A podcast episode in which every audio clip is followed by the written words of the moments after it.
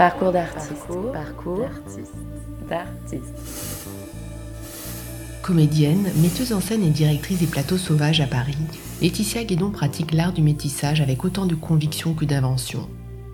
Fille d'une mère française d'origine marocaine et d'un père martiniquais, elle fouille les mythes ancestraux avec la plume d'auteur vivant, entremêle en scène le texte, la musique, l'image et la danse, dirige au plateau des distributions multiculturelles et croise création et action artistique. Un art du métissage donc, mais qui ne perd pas le fil, celui de notre époque, qui tisse la trame de son travail. Elle nous raconte son parcours d'artiste.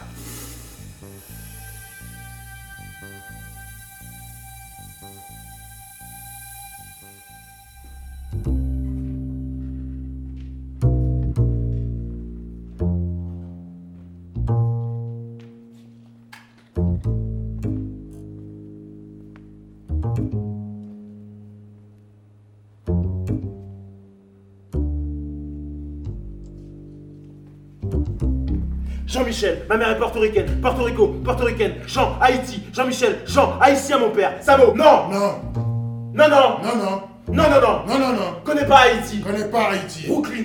Brooklyn. Je suis né à l'heure exacte où la vie simple, sa couronne de soleil. Je suis né à l'heure exacte où la vie simple, sainte, sa couronne de soleil. Je suis né à l'heure exacte où la vie simple, sa couronne de soleil. Un midi, Park Slope, du côté de la 4ème avenue. Brooklyn. J'ai grandi dans les grands espaces américains, pendus aux mamelles de la télévision. Américain. Non, jamais mis les pieds en Haïti. Je suis américain. Bonjour Laetitia Guédon. C'est en 2009 que vous surgissez dans le paysage théâtral français, remportant le prix de la presse au Festival Off d'Avignon avec votre mise en scène de Bintou, une pièce de Kofi Kwole. Avant d'en parler, j'aimerais que vous nous racontiez ce qui s'est passé quelques années plus tôt. Vous avez grandi en petite couronne parisienne, à Aubervilliers, dans la cité de la Maladrerie. Comment est né votre désir de théâtre?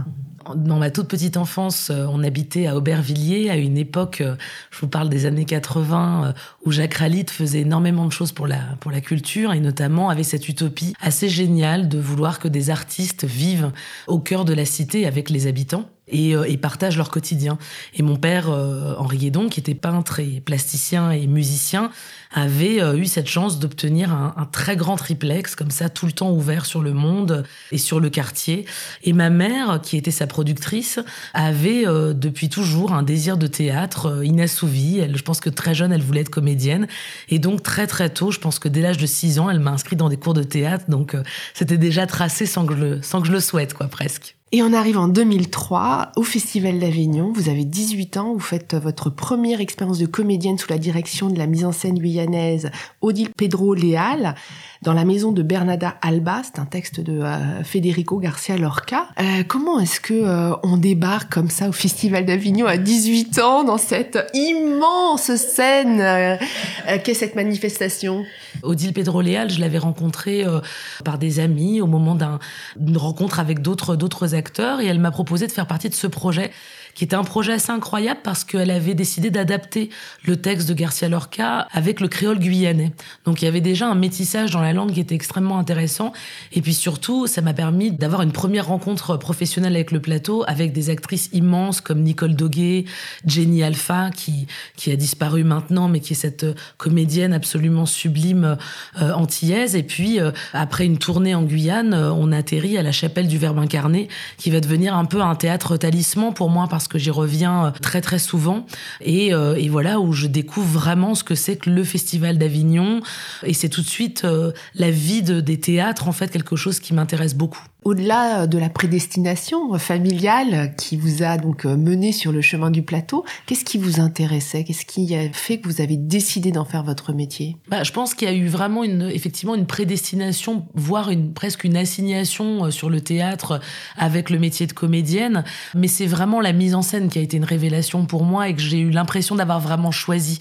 Être comédienne, euh, comme je pense beaucoup de gens, ça a commencé par euh, faire rire ma famille, faire des spectacles, faire des cours de théâtre, euh, rentrer dans des cours privés, faire des options théâtre, essayer de me former, puisque moi j'ai décidé de me former après avoir eu une expérience professionnelle, donc c'est un parcours un petit peu inversé. Mais j'ai eu cette rencontre très puissante avec la mise en scène, où là je me suis dit, ça, ça va être vraiment un choix, ça va être vraiment quelque chose que je veux faire.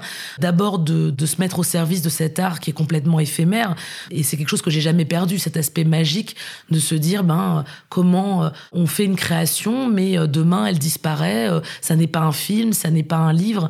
Et d'ailleurs, moi, j'ai cette capacité à, comment dire, à me détacher assez vite des œuvres que j'ai produites, c'est-à-dire de pas avoir ce côté un peu nostalgique ou, baby blues. Donc, je pense que c'est vraiment ce côté éphémère. Et puis après, voilà, la direction des acteurs qu'on adore détester parfois et, et, et que surtout on adore admirer et qui transforme forme aussi une pensée qu'on voit se réaliser au plateau. Oui, il y a quelque chose qui est vraiment euh, encore de l'ordre de l'enfance, en fait, qui m'habite. Votre parcours n'est pas banal, Laetitia Guidon, puisqu'en effet, vous avez suivi une formation euh, après avoir eu cette première expérience au plateau au Festival d'Avignon. Vous suivez euh, les cours de l'école du studio Danière et l'unité de mise en scène du Conservatoire national d'art dramatique. Avec le recul, que vous ont apporté ces années d'apprentissage de plus précieux pour euh, l'artiste que vous êtes aujourd'hui? À l'école Danière, en tant que comédienne, je suis arrivée avec un petit peut-être un, petit déficit de confiance en me disant voilà euh, j'ai mon identité cette identité plurielle métisse ce métissage qui me porte qui m'habite jusque dans mes créations et euh, que je mettais euh, très très en avant en me disant voilà ça va peut-être être un carcan à un moment donné. Et je suis tombée sur des profs Patrick Simon en premier qui m'a fait découvrir Kofi Kwaoulé donc qui m'ont fait découvrir des auteurs que je ne connaissais pas et qu'au ne m'a jamais quitté en fait dans mon travail euh, Yveline Amon qui m'a énormément fait travailler sur mon identité, mon identité féminine aussi. Et puis au Conservatoire national, ce qui était intéressant, c'était de c'était être immergé comme ça pendant euh, un an avec les acteurs et voir des acteurs qui eux-mêmes dirigeaient. Euh, je pense à Sandy Ouvrier euh, qui voilà dirigeait des acteurs et m'a et m'a permis de faire aussi un pas de côté dans mon travail de direction d'acteur. Donc tout ça c'est de l'observation. Et puis entre les deux, il y a eu des écoles beaucoup plus informelles mais aussi importantes comme la rencontre avec Antoine Bourseiller dont j'ai été l'assistante pendant pendant trois ans. On passait énormément de temps à s'engueuler mais qui m'a énormément appris. Et puis puis euh, évidemment euh, le fait de diriger un festival qui m'a conduit après euh, vers l'envie de diriger un lieu. Enfin, il y a des écoles institutionnelles, on va dire, et puis des écoles de la vie qui ont jalonné mon parcours. Revenons un instant sur Antoine Boursier. Vous avez été deux ans son assistante. Antoine Boursier est une grande figure de la décentralisation théâtrale. Il est indissociable hein, de l'histoire du théâtre en France. Qu'est-ce qu'il vous a transmis? Quand je l'ai rencontré, c'était à l'occasion d'un stage de direction d'acteur. Donc j'y allais vraiment en tant que comédienne. Et il avait décidé de monter Hamlet. Et dans Hamlet, comme chacun sait, il y a vraiment que deux rôles de femmes. On était euh, euh, beaucoup plus de femmes que de rôles. Et plutôt que de partir dans une, une guérilla qui aurait euh, le rôle de, de la reine ou le rôle de Ophélie, je lui ai dit, moi, ce que j'aimerais, c'est assister observer comment tu fais, observer comment tu diriges, et puis aussi euh, être à tes côtés pour t'assister. Donc déjà, c'est une démarche qui l'a énormément surpris, et, euh, et en même temps qui l'a tout de suite interpellé, et il m'a dit, mais il n'y a pas de souci, on y va, on se lance. Et puis c'est une collaboration qui a duré effectivement pendant deux ans. Ce qui était vraiment très puissant avec Antoine, c'est d'abord un homme qui était d'une très grande intelligence, qui avait euh, traversé finalement des dizaines d'années de théâtre, qui avait joué dans les plus grandes scènes, mais aussi dans des lieux beaucoup plus confidentiels. Et c'était quelqu'un qui avait vraiment une pensée, alors on ne pouvait ne pas être d'accord avec lui. Et puis ce qui a été très puissant et très fort, c'est le choc des générations. Quand j'ai rencontré Antoine, il avait euh, déjà presque 70 ans, et moi j'étais toute jeune, débutante, euh, et j'arrivais avec tous mes préconçus. Euh, et, finalement, le fait de dialoguer euh, entre ces générations aussi, ça m'a apporté énormément parce qu'il y a un vrai, il y avait un, réel savoir-faire chez lui. Euh, il y avait une réelle détermination et puis quelqu'un qui était euh, qui n'avait pas peur en fait, c'est-à-dire qui affirmait au plateau euh, ce qu'il voulait, euh, alors avec beaucoup de maladresse et beaucoup de voilà, parce qu'on sait que c'est Antoine, c'était un tempérament de feu, mais bon, en face de lui, il n'avait pas un tempérament des plus tendres non plus. Je me sentais très respectée malgré nos, nos différences à l'endroit de ce travail, donc c'est quelqu'un qui m'a énormément touchée. Oui, une telle rencontre oblige aussi à construire sa propre pensée, à définir sa son identité, euh, j'imagine. Et puis euh, en 2006, hein, vous avez fondé la compagnie 010. Euh, Trois ans plus tard, en 2009, vous créez Bintou, une pièce donc de Kofi Kwole dont on a parlé tout à l'heure, une pièce que vous avez découverte grâce à Patrick Simon, qui était comédien au studio Théâtre d'Anières. Il intervenait, il vous a accompagné. C'est une pièce que vous avez d'ailleurs commencé par interpréter vous-même avant de la mettre en scène. C'est l'histoire d'une jeune fille de 13 ans. Elle est enfant d'immigrés noirs africains, elle vit dans une banlieue violente, et elle a ce paradoxe à la fois de euh, rêver d'une carrière de danseuse de ventre, euh, tout en étant à la tête d'un gang de garçons et en rejetant toute forme d'autorité. Alors, on en se dit, Laetitia Guédon, pourquoi ce texte et pourquoi ce texte pour vous? Ce texte, comme je vous l'ai dit, ça a été vraiment d'abord cette rencontre en tant que comédienne.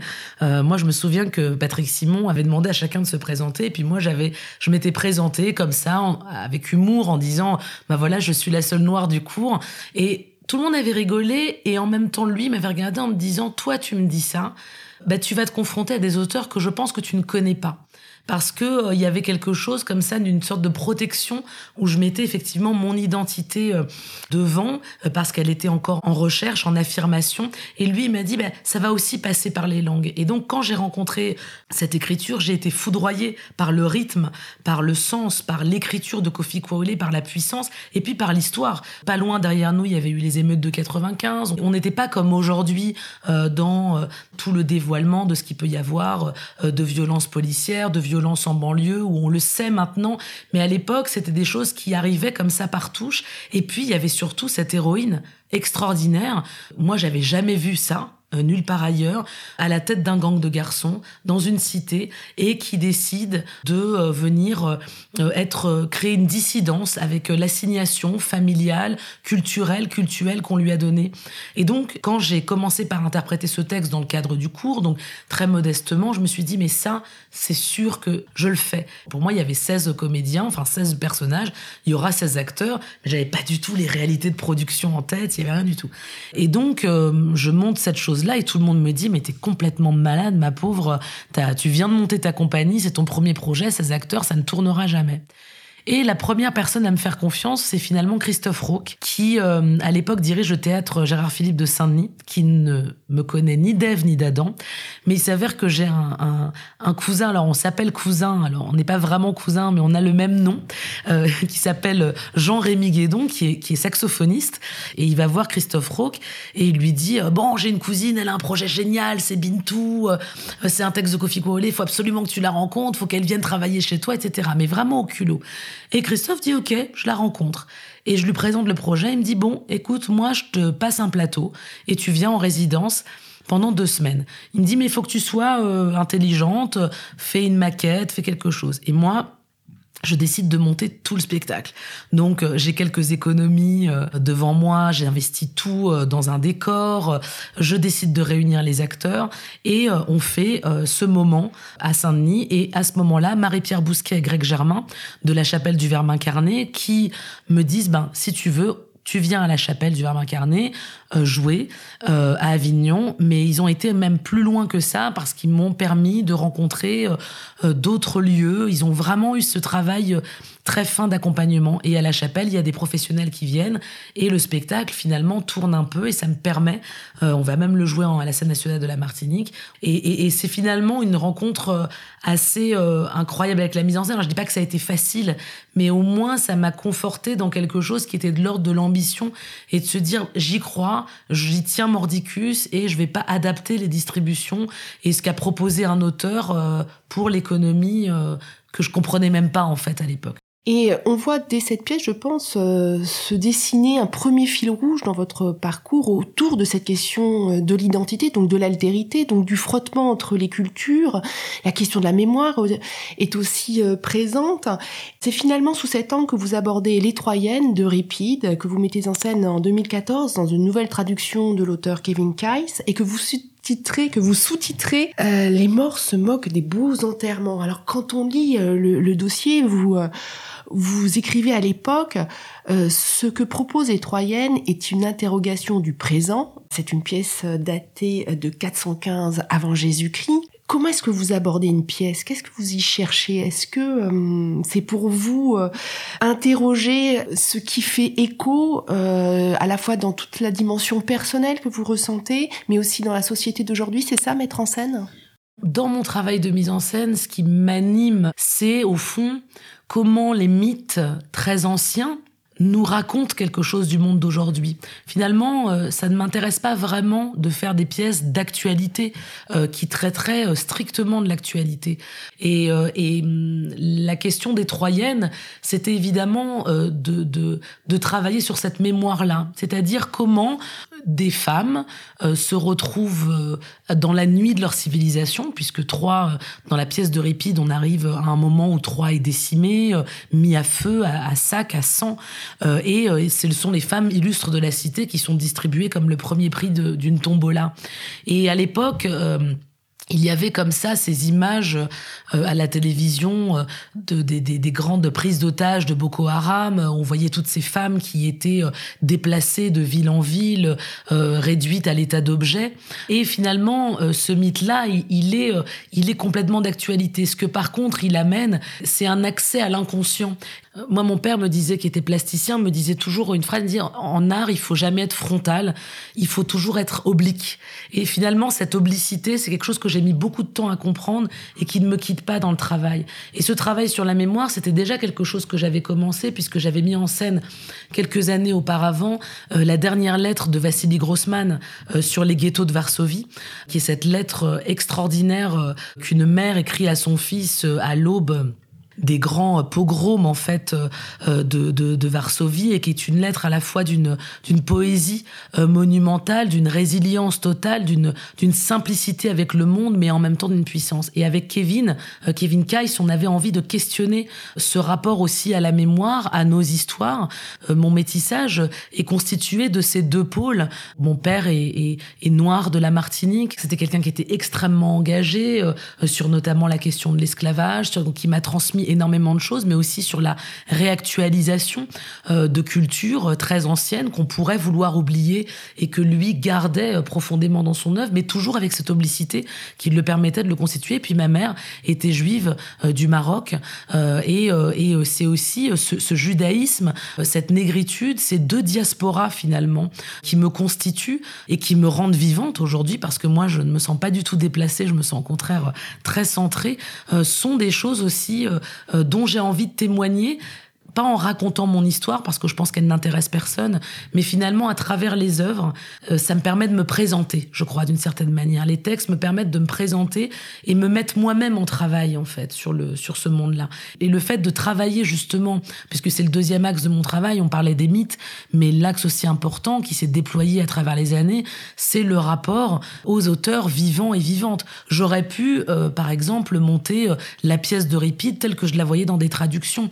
J'ai choisi de faire rappel à Kevin Case, d'abord parce que c'est un, un helléniste magnifique et qu'il a su traduire des pans entiers du grec ancien euh, au français, mais aussi parce qu'il avait déjà une écriture, une plume qui me donnait envie de réactualiser et de re-questionner euh, cette langue de Ripide c'est-à-dire le croisement entre euh, euh, un questionnement personnel, un écho euh, très intime que vous pouvez ressentir à la lecture, et puis la façon dont ça va résonner à travers d'autres intimités par le biais de l'actualité, et tout ça avec cette profondeur de champ que nous apporte le mythe, ce lien à l'inconscient que nous apporte justement euh, effectivement aussi le mythe. Euh, et c'est ça que, euh, que, vous cherchez qu'on entend d'ailleurs sur sur les travaux que, que vous déployez sur vos mises en scène. On parlera tout à l'heure de, de euh, avant cela, euh, vous retournez euh, à une collaboration avec Kofi Kwole, puisque vous lui commandez un texte, ce sera Samo, Tribute to Basquiat, que vous portez en scène en 2017. Alors Samo fait référence à la signature que Basquiat s'était inventé pour signer ses graffitis dans les rues de New York dans les années 80. Samo, c'est l'anagramme de Same Old Shit. Comment est né ce projet? L'envie de travailler sur la figure de Jean-Michel Basquiat, elle existait depuis longtemps. Je savais pas vraiment par quelle boule prendre, parce que Basquiat, c'est à la fois le, plasticien génial qu'on connaît, mais c'était aussi une figure, hein, vraiment une figure de proue euh, du mouvement underground new-yorkais. C'était euh, quelqu'un qui fait partie de ce fameux Club 27, qui a comme ça une carrière à la fois fulgurante, mais euh, complètement éphémère, qui dure très peu de temps. Et au fond, je crois que au-delà de sa peinture, c'était aussi ce personnage-là qui représentait comme ça un mythe, ces espèces de figures qui ne meurent jamais, qui m'intéressaient. Et puis surtout, moi, ce qui m'intéressait particulièrement, c'était cette période euh, de la vie de Jean-Michel Basquiat qu'on connaît moins finalement que la période avec Andy Warhol, mais qui est ce moment où finalement il fugue euh, de chez ses parents. Il traverse le pont de Brooklyn pour arriver dans ce saut fourmillant euh, d'artistes, de création, et il devient, il se crée une identité. C'est-à-dire que vraiment, il se métamorphose, il devient cette espèce de dandy, clochard, en même temps extrêmement intelligent, qui sait se jouer des codes. Euh, et puis, il y avait aussi l'envie de recollaborer avec Kofi Kuole, parce que quand on a dix ans plus tôt travaillé ensemble sur Bintou, enfin travaillé, il m'a donné son texte, mais en tout cas, moi, j'ai travaillé sur son je lui avais dit, mais Kofi, moi j'aimerais retravailler avec toi un jour, mais alors par contre, je te passerai commande. Et le travail qui a été euh, très fort avec euh, avec Kofi, c'est que je me souviens à l'époque, donc on était dans le train et je lui expliquais avec euh, beaucoup de mots, comme je le fais aujourd'hui avec vous, parce qu'on a tous compris que je n'avais pas l'art de la synthèse, donc je faisais énormément de digressions pour lui dire voilà pourquoi j'en étais à ce projet. Et il m'a dit mais Laetitia, je t'arrête tout de suite. Moi j'ai besoin que tu me donnes ton enjeu et qu'il tienne en une phrase. Et c'est vrai que sur le coup, je, vous garantis qu'on était dans le train, on était en face à face, j'avais les larmes aux yeux parce que il m'avait piqué à un endroit qui était euh, essentiel, de dire l'essentiel. Et je lui ai dit, mais c'est l'identité et la naissance de l'identité. Comment l'artiste euh, se crée une identité. Et c'est ça qui m'intéressait avec lui. Donc on a ce spectacle qui est finalement, qui ne donne pas une vérité sur l'artiste Jean-Michel Basquiat, mais qui raconte euh, beaucoup plus profondément qu'est-ce que ça veut dire être artiste et se créer son identité artistique. C'est un peu ce que vous faites d'ailleurs dans la mise en scène parce que euh, dans Bintou, euh, on a le sentiment de voir la matrice hein, de votre euh, parcours de metteuse en scène, c'est-à-dire la collaboration avec un auteur contemporain, le socle de la tragédie antique, la thématique de l'insoumission des femmes et la rupture aussi avec un ordre social assez patriarcal. Et dans Samo au tribut de Tubasca, j'ai le sentiment que on voit s'affirmer votre langage scénique, c'est-à-dire le croisement entre le texte, la musique, la danse, l'image qui constitue vraiment quelque chose de presque indissociable au fond euh, dans votre approche du plateau. Qu'est-ce qui vous intéresse euh, à travers ces croisements? Sur euh, euh, Bintou et les Troyennes, euh, je pense que j'avais quelque chose à dire de, de mon, de mon savoir-faire théâtral, c'est-à-dire comment fédérer des grandes équipes, comment travailler sur la production des projets, comment commencer le travail avec des auteurs vivants. Mais au fond, avec Samo, il y a eu quelque chose où j'ai fait appel beaucoup plus qu'auparavant à mon instinct. Et j'ai eu envie aussi que euh, ce métissage euh, qui me constituait euh, intrinsèquement existe aussi dans mon esthétique. Et c'est pour ça que je, dis souvent que je fais des, spectacles plus indisciplinés que pluridisciplinaires, mais où ce qui m'intéresse, c'est de créer une porosité permanente et du conflit aussi entre les arts au plateau, c'est-à-dire des, des, plateaux où se mêlerait le théâtre, la danse, la musique, le chant, et, j'avais vraiment envie que cette chose, elle se matérialise. Et donc sur Samo, il y a eu vraiment cette envie de travailler, de créer euh, cette porosité, cette indiscipline, voilà entre les entre les les arts, et c'est quelque chose qui a été une, révélation pour moi et que je poursuis aujourd'hui sur Pentésilé. Vous avez toujours lié création et action artistique. Vous avez déployé euh, pour tous vos spectacles des actions artistiques, développé aussi d'ambitieux projets de territoire en partenariat notamment avec euh, ben, le théâtre de la commune qui est à Aubervilliers, euh, la manufacture des œillets qui est à, à Ivry. pourquoi ces rencontres avec les gens autour des enjeux de vos spectacles vous est-elle si précieuse Ça a commencé de façon un petit peu involontaire puisque en tant que quand j'étais euh, euh, toute jeune comédienne, j'avais justement été engagée par David Géry euh, dans un spectacle qui était L'Oresti au théâtre de la Commune.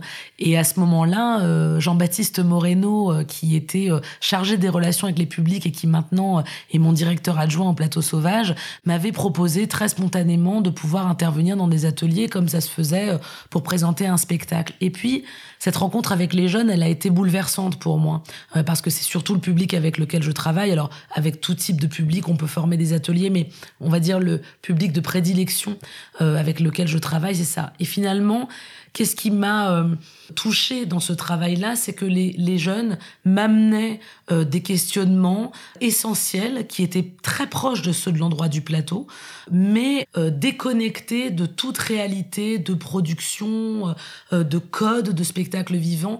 Et au fond, je me suis rendu compte que la transmission, c'était aussi une façon de créer, aussi une façon de se déplacer et aussi de maintenir cette oblicité. C'est-à-dire tout d'un coup, partager les enjeux, le processus de travail avec des gens qui ne sont pas des professionnels du spectacle vivant.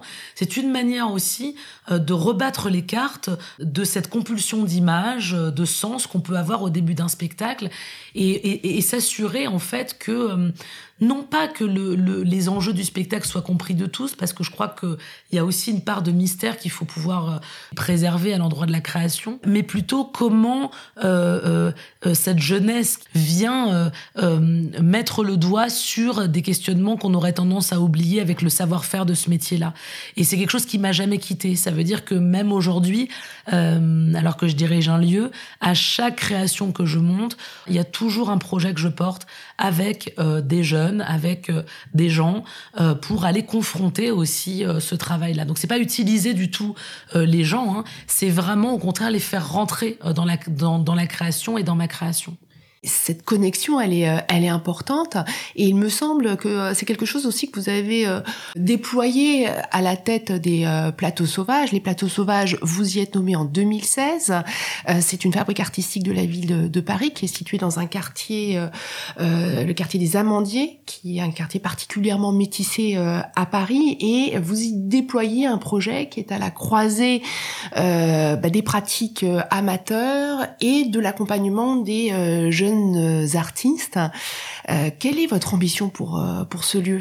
Ce lieu, c'est vraiment d'abord une, une chance et, une opportunité extraordinaire puisque il y avait vraiment l'idée de fonder un projet, c'est-à-dire que récupérer effectivement deux équipements qui existaient déjà mais qui avaient des missions tout à fait différentes et faire de ce lieu-là un lieu de fabrique pour les artistes et pour le territoire, pour le quartier, pour les habitants.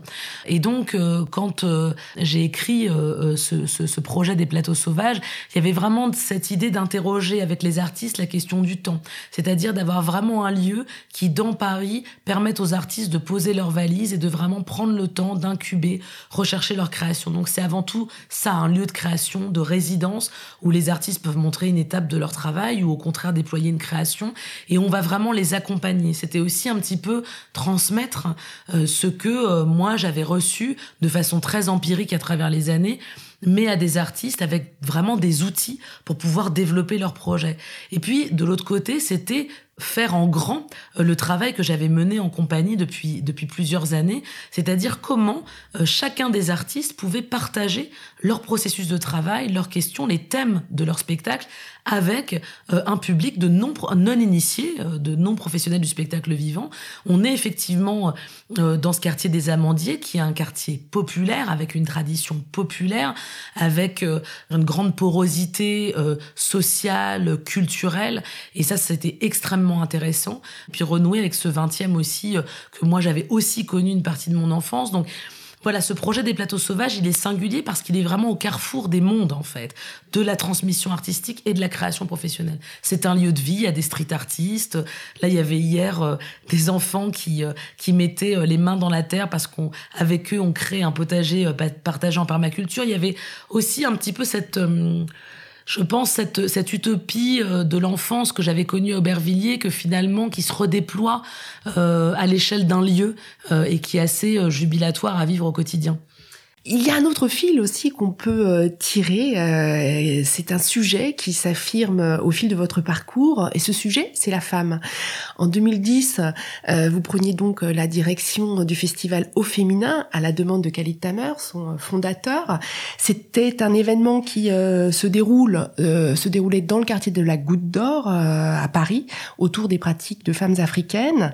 Quand vous montez les Troyennes, on en a parlé tout à l'heure. Eh bien, euh, vous racontez cette guerre, mais du point de vue des femmes. Aujourd'hui, vous créez Pentésile, Amazono Machine, qui est une pièce que vous avez commandée à l'autrice Marie Dilasser sur le mythe de la reine des, des Amazones. Cette question du féminin, elle est euh, très importante pour vous? Elle se déploie forcément en creux de mon travail. Entre, euh, enfin, ce serait euh, mentir que de dire qu'entre Bintou, les Troyennes, euh, Samo, où la femme là pour le coup est totalement absente puisque on évoque la mère, mais dans cette pièce c'est c'est écrit par un homme, c'était joué par quatre hommes. Le le féminin, à part moi, il n'existait pas beaucoup, mais c'était aussi un questionnement sur l'absence. Et puis maintenant, Pentésile. Pentésile, c'est évidemment euh, un mythe que j'ai rencontré à travers la pièce de, de Kleist il y a euh, plusieurs années. Et puis, euh, cette envie de, de, de questionner le, le, personnage, et qui est un personnage aussi un peu brumeux. Cette question de l'absence, finalement, que j'avais traitée euh, sans le vouloir dans Samo, elle existe dans Pentésile, puisque on a très peu de traces, en fait, de, de, cette reine des Amazones. C'est, assez euh, caché, en fait, comme, comme, comme figure. Quand je dis aux gens, je vais monter Pentésile et que je dis, ah bah, elle, elle a combattu euh, l'armée d'Achille sur genre Achille, ça parle à tout le monde. Pentésile, ça parle à moins. Et avec Pentésile, il y avait vraiment l'envie euh, d'interroger le lien qu'entretiennent les femmes avec le pouvoir et la puissance. Et c'était forcément quelque chose qui m'avait traversé. Euh, tout ça, c'est des choses que j'avais envie de traiter à travers ce mythe-là et puis qui, là, c'est vrai, se déploie aujourd'hui euh, forcément dans l'actualité, mais en même temps, voilà, il y avait vraiment euh, aussi l'idée de travailler avec euh, Marie Dilasser sur cette forme d'oratorio, d'oratorio presque manifeste que je lui ai demandé d'écrire comme le livret d'un opéra dont on aurait nous à reconstituer la partition.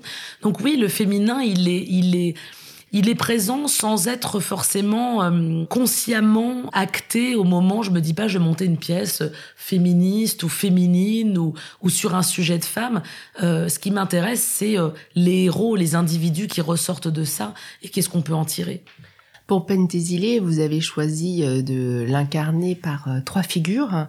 Il y aura Laurie Ardel, Marie-Pascale Dubé et euh, Cédou Boro, plus un cœur de femme. Donc c'est effectivement comme un oratorio. Pourquoi cette, euh, cette forme? Qu'est-ce que ça nous raconte? Qu'est-ce que ça vous évoque, euh, ce choix formel? Sur les trois figures de Pentésile, j'avais envie de poursuivre une recherche que j'avais déjà fait sur Basquiat, puisque sur ces mots, il y avait trois figures de Basquiat. Le Basquiat tel qu'on le connaît aujourd'hui, un Basquiat qui, qui était plus un corps fracassé interprété par un danseur et puis euh, la figure de Basquiat père qui était une sorte de Hamlet père. Et donc j'avais envie de travailler sur cette triangulaire, c'est-à-dire garder cette oblicité en, en disant il va pas y avoir une pentésile qui représenterait toutes les pentésile ou qui donnerait sa vérité là-dessus, mais il y en aurait plusieurs. Donc effectivement, il y a Laurie Ardel euh, qui est une comédienne extraordinaire et que j'ai aussi choisie pour sa jeunesse parce que il y a une assignation, une responsabilité qui est mise sur les épaules de cette femme euh, qui très certainement est très jeune. Donc euh, Laurie va prendre en charge effectivement le texte et puis j'avais envie qu'il y ait une figure très ancienne, euh, presque primitive en fait de Pentésile, puisque au fond, comment se parlaient ces Amazones, qui rappelons-le est un peuple de violence, un peuple de dissidence. Ce sont des, des tribus de femmes euh, qui viennent décimer des villages, euh, tuer en masse les hommes, ne gardent que les, les, jeunes filles, se font féconder mais tuent les, les nouveau-nés garçons. Donc il y y a cette dimension de violence et je voulais qu'il y ait quelque chose d'un langage, en tout cas, qui ne soit pas celui euh, comme on a toutes les deux aujourd'hui.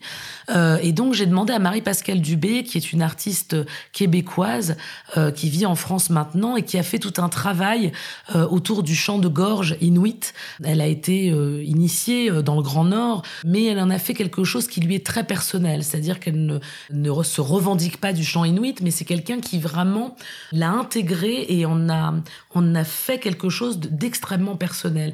Et donc, dans ses chants, dans sa voix, dans ses sons, on entend à la fois euh, du beatbox, des loups, des chiens, des râles, et, ce relais aussi de la parole et des mots tels qu'on les connaît aujourd'hui, c'était important. Et puis, c'est doux, Boro, qui est ce très grand danseur euh, de Mathilde Monnier, notamment, que, beaucoup connaissent, euh, c'était aussi travailler, d'abord, c'était important pour moi qu'il y ait un homme euh, aussi intérieur, qui ait cette relation avec Achille, parce que je pense profondément que si Achille et Pentésilée s'aiment, c'est avant tout parce qu'ils se font face sur le champ de bataille comme des égaux, EGO et puis EGAUX, mais aussi euh, ce qui m'intéressait beaucoup chez Sédou, c'est le travail qu'il avait mené depuis plusieurs années sur la figure du cheval. Et dans la deuxième partie, on a vraiment cette transformation, cette métamorphose euh, de cet Achille qui devient une Pentésilée 2.0 au carrefour de l'homme, euh, de l'animal et du cheval. Voir aussi comment Marie Dillasser dit elle-même qu'elle est une écriture presque trans. Il y avait vraiment cette idée de transformation. Et puis le cœur des quatre jeunes femmes, c'était évidemment euh, faire appel à ces Amazones d'ici et maintenant. Et on a travaillé sur un corpus de chants qui sont issus de répertoires très différents. Euh, on passe de Cristobal de Morales à Olaguiello, à Mozart, Handel. On a même un Kaddish, euh, qui est une prière traditionnelle juive pour les morts, mais surtout pour la vie en araméen, et qui ont la particularité, tous ces chants, d'être à la fois des chants sacrés, mais aussi des chants qui ont pour habitude d'être chantés par des hommes, et qu'on a pour en faire euh, des, des, des chants qui puissent être chantés par ce quatuor de femmes. Donc il y avait aussi ce travail très intéressant sur euh, les langages et les écritures au sens très large du terme dans ce projet-là. Benezili raconte, euh, vous l'avez dit tout à l'heure, euh, cette tension entre euh, le pouvoir, entre la puissance, qui sont deux notions distinctes, hein, raconte aussi cette relation très compliquée entre entre les genres, euh, donc autant d'interrogations qui semblent partagées par par tout un chacun. Comment vous les faites justement résonner pour pour vous et pour et pour nous? Sur la, la question de, de ce spectacle, ce qui moi m'intéressait aussi, c'était de travailler sur une possible réconciliation. C'est-à-dire qu'aujourd'hui, j'ai le sentiment que euh, il y a euh, des prises de parole, une libération de la parole, des prises de position qui sont résolument nécessaires euh, dans le dans le débat, dans la société, euh, dans nos relations euh, entre les hommes et les femmes, dans la société d'une manière générale. Mais en même temps, souvent, il y a cette, cette opposition qu'on a tendance à rapidement faire entre les genres et entre nous. Et moi, j'avais envie aussi de se dire, qu'est-ce qui se passe quand on commence à questionner le nous? Qu'est-ce qui se passe quand on commence à, à s'embrasser? Qu'est-ce qui se passe quand on commence à mettre de la tendresse qui n'empêche pas de l'âpreté, qui n'empêche pas de la, même de la violence? Et donc, avec Marie, on a vraiment travaillé là-dessus, sur cette écriture qui, elle aussi, se transforme et ouvre aussi un champ des possibles et ouvre sur du nous. Avec ce spectacle, euh, vous poursuivez aussi euh, cette exploration de la tragédie. Bintou était tragique. Et puis avec les Troyennes, on plonge vraiment dans la tragédie avec Pentésilée. On continue cette, euh, cette exploration. C'est un genre qui, euh, qui vous intéresse? La tragédie, c'est évidemment quelque chose qui est très important euh, à mon endroit. Euh, non pas que je n'ai monté que ça, mais en tout cas qui, qui, qui est fort. Avec les Troyennes, avec Pentésilée, il y a surtout l'envie de renouer avec, euh, avec une forme de mythologie. Je rêve jamais autant que quand je me replonge dans l'Odyssée, euh, que quand je me replonge dans l'Iliade. Voilà, tous ces mythes, euh, euh, qu'ils soient fondateurs ou non, en réalité, je pense que c'est pas tout à fait là la question, mais euh, la magie aussi de ces histoires, ce, cette permission euh, qu'elles ont de retourner dans l'inconscient et donc dans l'enfance, c'est quelque chose qui, qui me parle profondément, oui. Et pourtant, vous adorez fréquenter les auteurs d'aujourd'hui. Euh, Nous en avons parlé. Euh, vous avez surtout mis en scène euh, des textes contemporains. Et même quand vous abordez le répertoire, vous faites appel à des auteurs d'aujourd'hui. Kevin Kais pour la traduction des Troyennes d'Euripide. Et puis euh, Marie Dillasser pour Pentésilée, Amazonomachi. Au Plateau Sauvage, vous accueillez aussi beaucoup d'auteurs et de créateurs. Pourquoi ce choix? Qu'est-ce que... Aujourd'hui, pour moi, il y a une importance fondamentale des langues. Je crois qu'un des premiers premier geste que j'ai fait en arrivant au plateau sauvage, c'est de construire une bibliothèque. C'était euh, une de mes priorités. Euh, c'est vrai que dans mon histoire personnelle, euh, mon grand-père était un immigré nord-africain analphabète, donc la place du livre a été très importante. Ma mère était quelqu'un qui était très érudit, qui lisait énormément, qui lisait trois, quatre livres par semaine, qui était là-dessus. Donc ça a pris une place très très importante, les écritures. Et donc pour moi, aujourd'hui, il y a cette importance d'affirmer euh, les écritures contemporaines, d'affirmer les langues, d'affirmer le langage, parce que les auteurs sont un petit peu euh, cette clé de voûte euh, de ce rapport justement à l'inconscient et ce rapport. Je me souviens, il y a, un, metteur en scène très important et très grand pédagogue qui s'appelait Pierre Debauche et qui disait finalement un projet, ça reste à l'état de projet quand c'est dans la tête. À partir du moment où ça commence à être écrit, même trois phrases, c'est un projet. Et pour moi, c'est un petit peu cette même relation. Euh, pour moi, à partir du moment où j'ai euh, le manuscrit, où j'ai le papier, où j'ai, euh, où je vois le livre, en fait, c'est déjà avant même de l'ouvrir une porte sur l'imaginaire. Et je crois que dans la société dans laquelle on vit, d'abord, moi, j'en peux plus du réel. voilà, j'en peux plus du traitement du réel. Les auteurs et les autrices sont là aussi pour nous pour nous détacher du réel et donc mieux le questionner. Donc ça, pour moi, c'est important. Cette place, en tout cas, des auteurs, des autrices, euh, elle est fondamentale et, c'est ce qui nous permet aussi, euh, euh, bah voilà, aussi de sortir de ce grand délire numérique dans lequel on est aussi, de, qui, qui a son importance, mais qui, est, euh, qui nous ramène euh, à de l'instantané et pas forcément à du présent. J'ai l'impression que euh, l'auteur, il nous ramène perpétuellement au présent dans l'acte de lecture, dans l'acte d'écriture. À travers vos propos, Laetitia Guédon, on, on, devine une femme, une artiste, une citoyenne engagée. Est-ce que vous considérez comme telle? Je pense que l'engagement que j'ai, c'est à travers mes actions qui sont celles de mon art et de, et ce travail-là. Euh, après, euh, bien sûr que euh, j'ai un point de vue sur les choses. Maintenant, moi, ce qui me, m'intéresse et me, et qui me permet d'avancer et d'apprendre, on dit souvent avec avec Jean-Baptiste Moreno, mon directeur adjoint, que les plateaux sauvages, c'est notre école. ce travail, cette rencontre avec les territoires, les habitants, des enjeux qui sont des fois parfois pas artistiques, mais éminemment politiques. Mais les enjeux artistiques sont de toute façon politiques. Ce qui fait peut-être de moi quelqu'un d'engagé, c'est peut-être une capacité à remettre en question de l'assignation, euh, de la certitude, euh, voilà. C'est-à-dire un engagement en acte euh, à travers la façon dont l'art peut aussi changer notre regard, nous amener à penser différemment, nous amener à nous ressaisir, à retrouver de la capacité d'action par rapport à, un réel qui arrive souvent par déferlante à travers les médias, on parlait du numérique, etc. et c'est ça aussi peut-être être engagé, c'est-à-dire être engagé à son endroit. Oui, et je crois qu'il y a cette, euh, cette phrase de, de, Paul Celan qui me reste euh, toujours, qui disait on est euh, finalement témoin pour le témoin. ça veut dire que quand, par exemple, je monte la dernière lettre de Vassili Grossman, ça n'est pas parce que je n'ai pas vécu l'atrocité et la violence des ghettos de Varsovie ou de la Shoah que à un moment donné, je ne peux pas faire ma part pour témoigner de quelque chose et m'engager sur cette sur ce rapport à la mort. Quand je joue dans le dimanche au cachot, je suis une bouche, euh, deux bouches qui ne peuvent plus parler.